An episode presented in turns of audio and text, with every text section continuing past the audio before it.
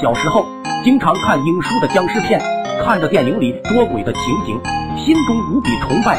年纪小小的我对电影里的桥段充满兴趣，于是找来了二表哥和小堂弟，哥几个拿桃木剑学着英叔僵尸片里的样子，玩起了捉鬼的游戏，到处闹腾。可等到了晚上，我们终究还是胆子小。这时我突然想起英叔电影里的情节，把锅灰涂到身上，这样鬼就看不到我们了，说起来也方便些。哥几个听到我的提议，纷纷附和，到厨房取来锅灰，衣服脱掉，只剩一条裤衩，把身上涂的哪哪都是黑不溜秋的。这时傍晚，天已经黑了，老爸从家里出来，准备去村里的戏台看戏，朝着我们走来。可能是离得比较远的缘故，依稀的只看到一个黑影朝着我们靠近。这时哥几个都精神了，桃木剑、童子尿一应俱全，顿时躲进草丛里，等着黑影靠近。哥几个一拥而上，老爸看见几个打扮的比天都黑的黑影冲了过来，一个黑影冲在前面，还有两个黑影在旁边嗷嗷叫着，实在不要太硬。老爹当时别下了一个啷当，腿一软，栽进了旁边的古井里。哥几个顿时吓懵了，纷纷看向旁边的古井，紧接着井里传出一阵惨叫声，然后便没了动静。哥几个你看看我，我看看你。小堂弟胆子当属我们几个当中比较大的，他拿起桃木剑走向古井，我们紧随其后。可到了古井旁边，哥几个都瑟瑟发抖，都不敢往井里看。突然，就掉在井里的绳子突然动了起来，水里冒出个脑袋，发出呜呜声，伴随着井里的回声。这下子我们再也忍不住了，惨叫声简直惊天动地。正巧二伯不知在哪喝了不少酒，醉醺醺的从旁边路过，看到我们这身打扮，顿时傻眼，怒骂道：“雨堂，你们在搞什么鬼？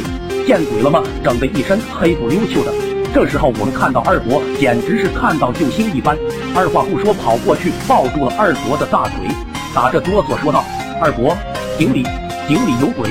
二伯直接一脚把我甩开。走过去，一屁股坐在井边，说道：“你们这群臭小子，整这个小把戏来吓你二伯？鬼在哪里？在哪里？信不信我抓一只上来跟我喝酒？臭小子还装神弄鬼，小心我告诉你们爹！”哥几个抱在一起，只见二伯身后出现一只手搭在井边，哥几个彻底疯了，落荒而逃。二伯看到，傻落了的笑了起来，紧接着那只手竟然直接搭在二伯身上。井口又响起呜呜的声响，二伯一瞬间僵住了，想跑却被井里的手紧紧的抓住衣服。二伯一只手像吹火球一样把那东西往井底推，另外一只手哆嗦的解开衣服，声音都没个人样。终于，二伯解开了衣服，连爬带滚的跑了过来，裤兜都湿了一半。干啥了？干啥了？见鬼了吗？叫那么大声！这时，爷爷杵着拐杖走了过来，爹，井里有鬼！二伯连滚带爬来到爷爷旁边。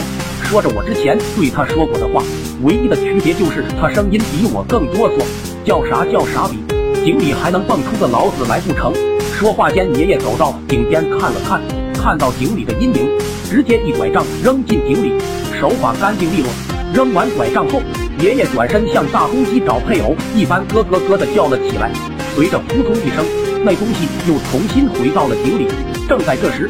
跑掉的二表哥和小堂弟带着村长赶来，过来看热闹的村民越来越多。